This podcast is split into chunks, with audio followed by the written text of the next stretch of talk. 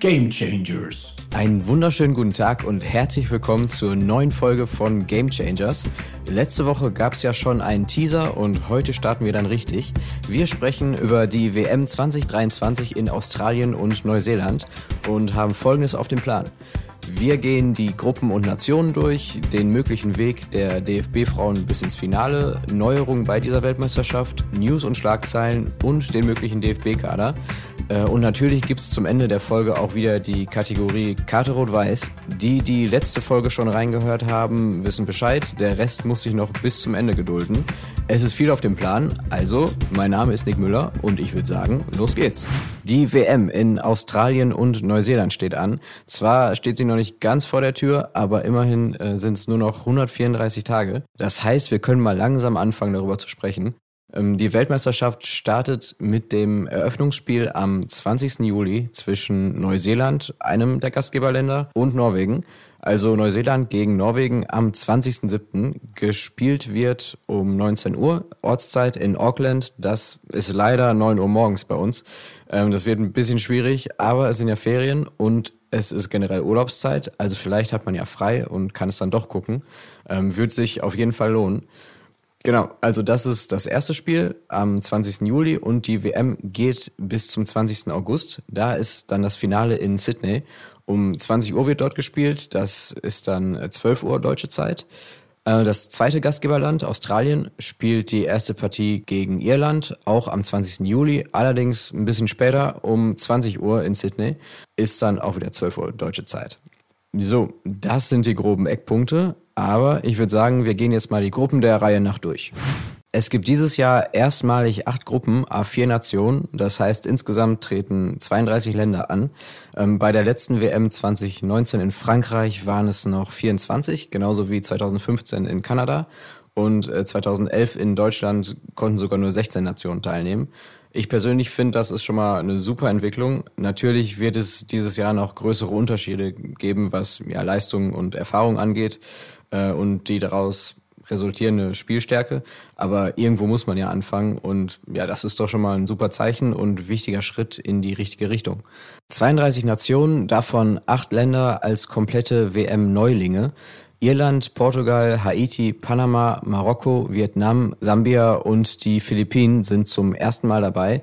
Portugal, Panama und Haiti haben sich erst vor ein paar Tagen in den Playoffs noch qualifiziert. Ähm, ich habe auf Insta übrigens zu dieser Folge schon mal eine kleine Übersicht hochgeladen. Könnt ihr vielleicht ja parallel schon mal reinschauen, dann ist das alles ein bisschen übersichtlicher mit den Gruppen. Gamechangers.podcast ist der Name. So, jetzt fangen wir aber wirklich mal an, über die Gruppen zu reden. Also acht Gruppen, fangen wir an mit Gruppe A. Gruppe A, natürlich mit einem Gastgeberland, in dem Fall Neuseeland. Mit dazu gesellen sich Norwegen, die Philippinen und die Schweiz. Da wird es, glaube ich, sehr spannend in der Gruppe werden. Norwegen immer gut dabei, Top-Spielerin, viele in ausländischen starken Vereinen, wie zum Beispiel Arsenal, Chelsea, Menu, aber auch Bayern. Äh, die Schweiz hat eine wahnsinnige Entwicklung hingelegt in den letzten Jahren. Schon angefangen mit äh, Martina Voss-Decklenburg damals, 2012 äh, bis 2018. Die war ja Cheftrainerin der Schweizerin. Und vor kurzem hat Inka Grings ja das Amt von Nils Nielsen übernommen. Ähm, und auch da sind Spielerinnen mit großer internationaler Erfahrung dabei, wie zum Beispiel Ramona Bachmann, Geraldine Reuteler, Anna-Maria Czernogorcevic und Lia Welti, um nur ein paar zu nennen. Ähm, also da bin ich sehr gespannt, wie die drauf sein werden. Neuseeland auch gut dabei. Bei den letzten Weltmeisterschaften zwar nie über die Vorrunde hinausgekommen, äh, aber vielleicht gibt da das Heimgefühl dieses Mal den Extrakick, der bisher vielleicht gefehlt hat, wer weiß. Und die vierte Nation und gleichzeitig WM-Neuling sind die Philippinen. Ja, sagen wir es so. Es würde mich überraschen, wenn die in die Nähe des Achtelfinales kommen würden. Ist aber auch eine saustarke Gruppe und die haben eben nicht so viel internationale Erfahrung sammeln können bisher. Ähm, ja, deswegen können die hoffentlich viel mitnehmen und einfach die große Bühne genießen. Okay, das war Gruppe A. Weiter geht's mit Gruppe B. Da ist nämlich dann auch das zweite Gastgeberland Australien mit am Start. Dazu kommen noch Irland, Nigeria und Kanada.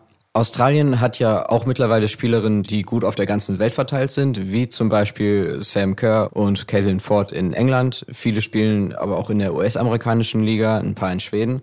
Also die bringen demnach auch viel internationale Erfahrung mit und haben wie Neuseeland eventuell auch diesen extra Push durch den Heimvorteil. Ähm, ja, kommen wir zu Irland. Irland ist das erste Mal mit dabei. Während der letzten Länderspielpause hatten wir ja auch ein Testspiel gegen Irland. Leider hinter verschlossenen Türen sozusagen. Äh, deswegen ist das Ergebnis auch nicht bekannt, beziehungsweise gar nichts. Es ist wirklich nichts an die Öffentlichkeit gekommen. Kein Ergebnis, keine möglichen Torschützinnen, keine Aufstellung, nichts, außer äh, ein paar Fotos und zwei Videoclips, in denen einmal Janina Minge von der irischen Torhüterin weggecheckt wird und äh, wie Katie McCabe Laura Freigang einen Cut unterm Auge verpasst. Scheint ein hitziges Spiel gewesen zu sein, wer weiß. Aber zurück zu Irland. Die werden ganz gut im Rennen ums Achtelfinale mitspielen. Also in der Quali ging es ja auch zum Beispiel gegen Schweden und da gab es auch äh, nur eine 0 zu 1 Niederlage und ein 1 zu 1 Unentschieden. Und die haben halt auch den größten Teil ihrer Mannschaft in der englischen Liga.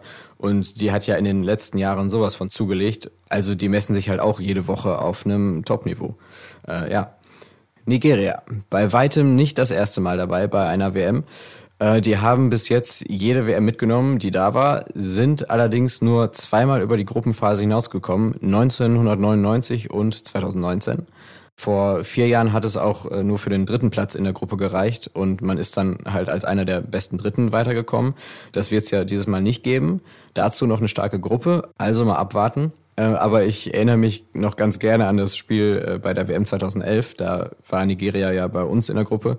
Und ähm, das war ein ganz schön spannendes Spiel. Also es ging nur 1 zu 0 aus für uns und war körperlich, glaube ich, echt ein hartes Spiel. Also die Schiedsrichterin hatte das, glaube ich, nicht ganz so gut im Griff und es gab unglaublich viele Fouls. Melanie Behringer musste relativ früh verletzt raus und äh, Kim Coolis Kommentar nach dem Spiel war, glaube ich, nach dem Motto, wir leben alle noch. Also sind nicht zu unterschätzen, die Nigerianerinnen. Letzte Nation in der Gruppe ist Kanada. Auch eine sehr starke Mannschaft, aktueller Olympiasieger, auch schon wahnsinnig viel internationale Erfahrung, die da auf dem Platz steht, mit Christine Sinclair allein schon, äh, natürlich allen voran, aber auch so viele Spielerinnen in den Top-Ligen der Welt verteilt. Da hat ja in letzter Zeit auch die äh, Enough is Enough-Debatte für viel Aufmerksamkeit gesorgt, zu Recht nach wie vor.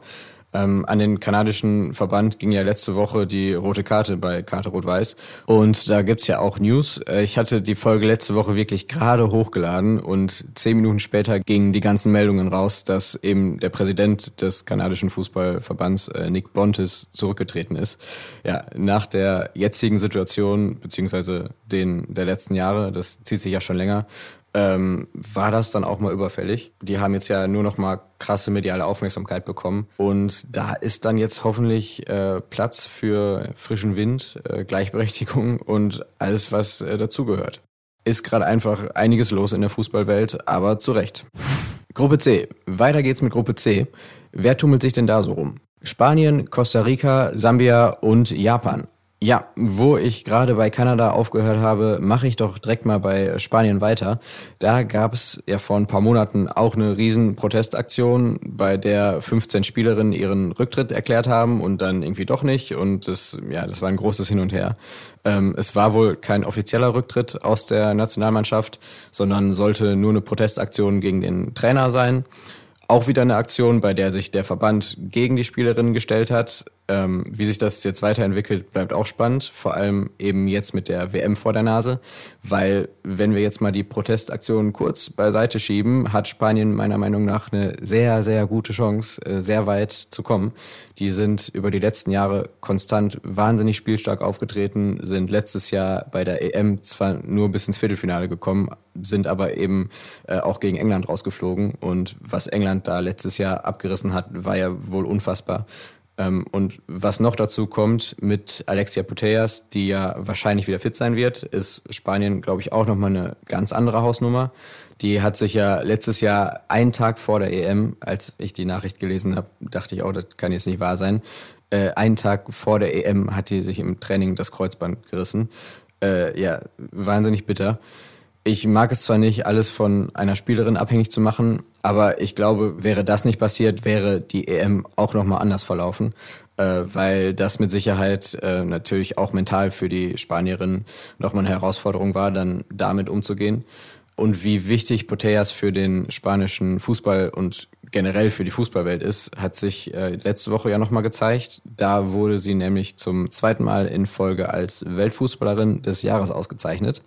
Verdient, ja, also sagen wir es mal so, es ist nicht komplett unverdient, aber vielleicht hätte es die ein oder andere Spielerin mehr verdient. Weiß ich nicht. Ich habe da manchmal das Gefühl, dass es bei so Preisverleihungen eher um die Popularität geht und nicht unbedingt äh, die Leistungen an erster Stelle stehen. Aber gut, das ist ein anderes Thema.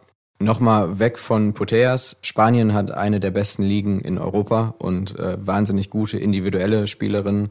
Also ich glaube, die sind im Titelrennen sowas von dabei. Vor allem, wenn sich die ganze Situation geklärt hat oder beruhigt. Äh, ja. So, Costa Rica. Für Costa Rica wird es die zweite WM-Teilnahme nach 2015. Ich glaube, die haben nicht so krasse Chancen aufs Achtelfinale. Mit äh, Spanien und Japan in der Gruppe kann es schnell mal eng werden. Und auch so waren die bisher nur bei wenigen großen internationalen Turnieren dabei. Ja, das wird sich zeigen, wie die sich präsentieren. Sambia, ein weiterer WM-Neuling. Auch da wird es schwierig werden, denke ich mal, mit Spanien und Japan mitzuhalten. Auch wenn sie im letzten Jahr beim COSAFA Women's Championship den ersten Platz belegt haben. Das ist die Frauenfußballmeisterschaft des äh, südlichen Teils von Afrika. Ähm, auch wenn sie da den, den ersten Platz belegt haben, glaube ich nicht, dass es über die drei Gruppenspiele hinausgeht. Aber wunderbar, dass sie überhaupt jetzt die Chance haben, an so einem Turnier teilzunehmen und die Erfahrungen da mitnehmen können und das einfach genießen können.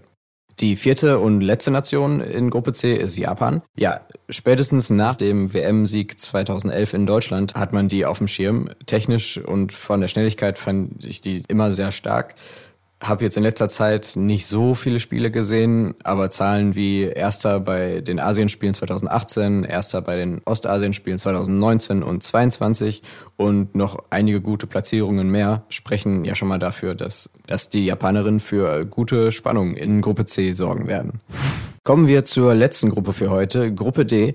Ich hatte ja eigentlich vor, alle Themen, die ich am Anfang äh, genannt habe, in eine Folge zu packen, aber ich glaube, da kann man locker zwei, wenn nicht sogar drei Folgen draus machen.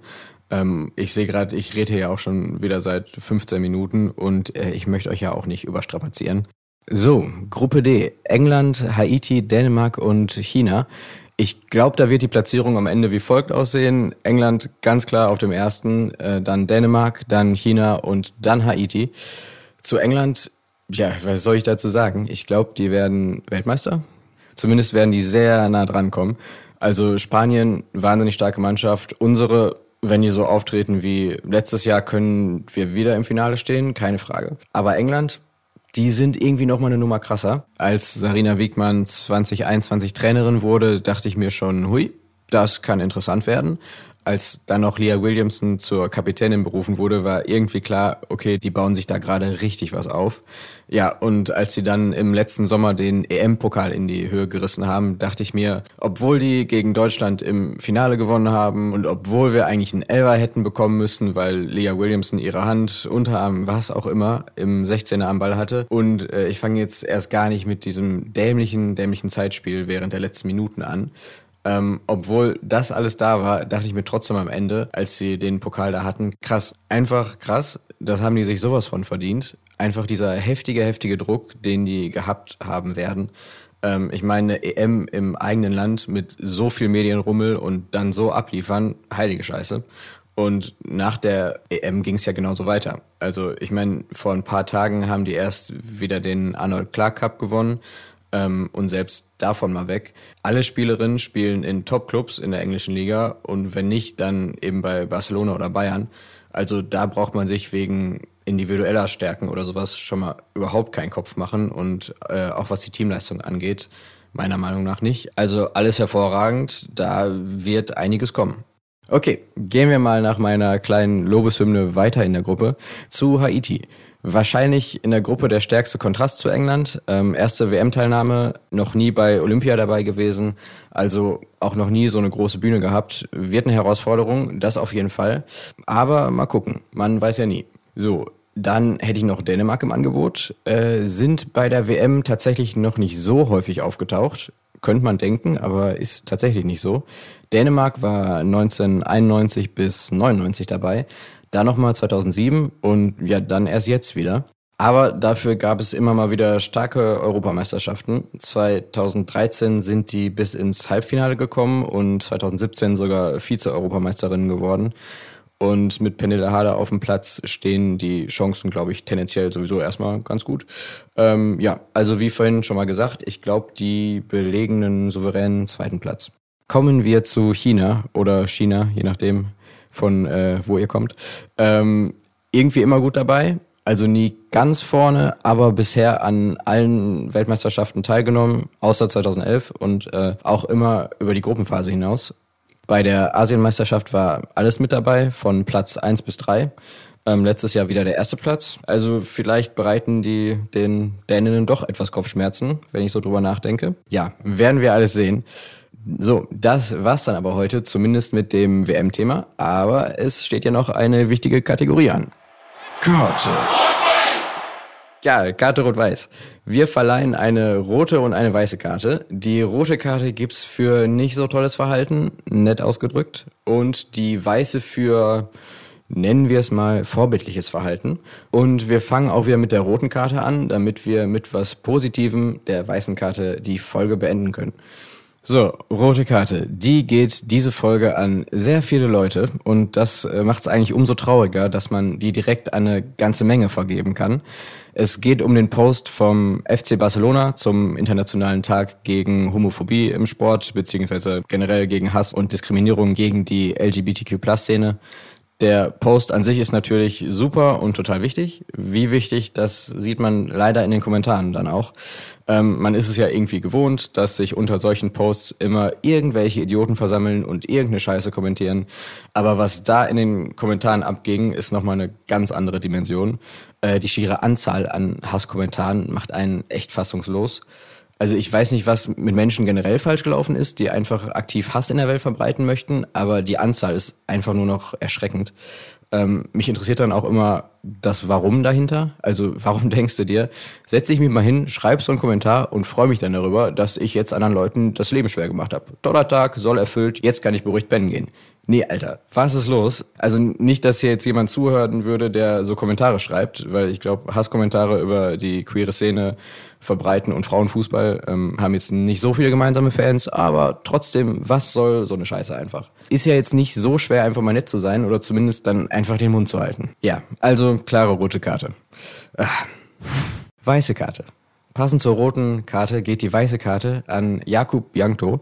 Jakub Jankto ist ein tschechischer Fußballprofi und der hat sich äh, vor zwei Wochen geoutet. Danke dafür. Leider muss man sagen, wahnsinnig mutig. Sollte das Normalste auf der Welt sein. Aber so Kommentare wie unter dem Barca-Post zeigen eben, wie dringend, dringend nötig und wichtig solche mutigen Aktionen sind.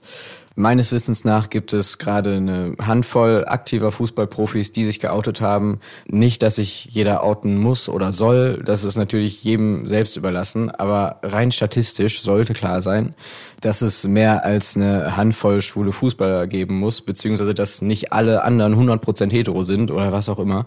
Ähm, ja, ich glaube, es ist im Männerfußball noch ein verdammt langer Weg, bis es einfach keinen mehr juckt. Deswegen sind so Schritte wie eben von Jakub Jankto extrem wichtig.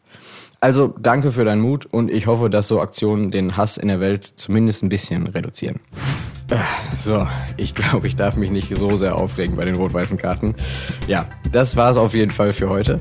Schön, dass ihr wieder dabei wart. Nächste Folge geht's dann weiter mit der WM 2023 und den Gruppen E bis H.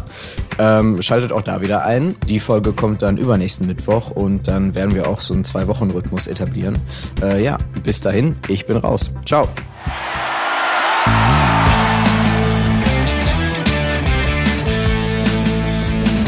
Game Changers.